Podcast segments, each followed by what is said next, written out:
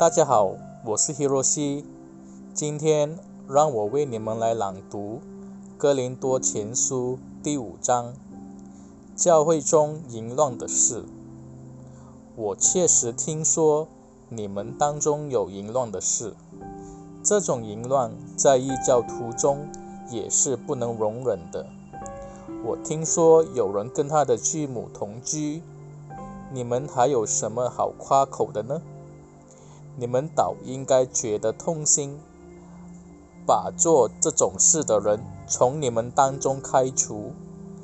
至于我，虽然我身体离开你们很远，我的心却跟你们在一起。我已经奉主耶稣的名判定了那犯这种淫乱罪行的人，好像我是在你们那里一一样。你们聚会的时候，我的心跟你们在一起。靠着我们的主耶稣全能，你们应该把这个人交给撒旦，让撒旦毁灭他的身体，好使他的灵在主再来的日子能够得救。你们自夸是不对的。你们知道有句话说：“一点点酵母。”可以使全团的面发起来，要把罪的旧效除掉，你们才能完全洁净。这样，你们就像没有酵母的新面团。其实，你们本应该是没有酵的。我们逾越节的宴席已经准备好了。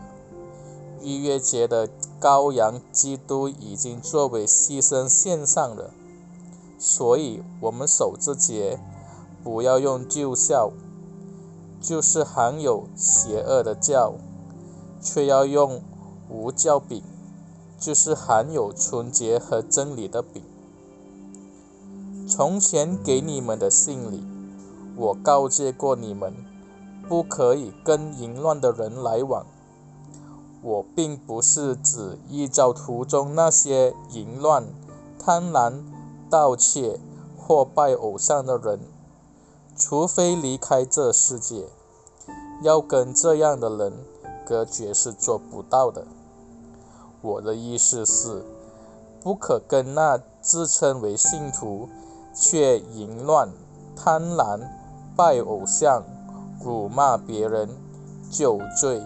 或盗窃的人来往，就是跟这样的人同桌吃饭也不可以。我的责任不在于审判教外的人，上帝自然会审判他们。然而，你们不是应该审判教内的人吗？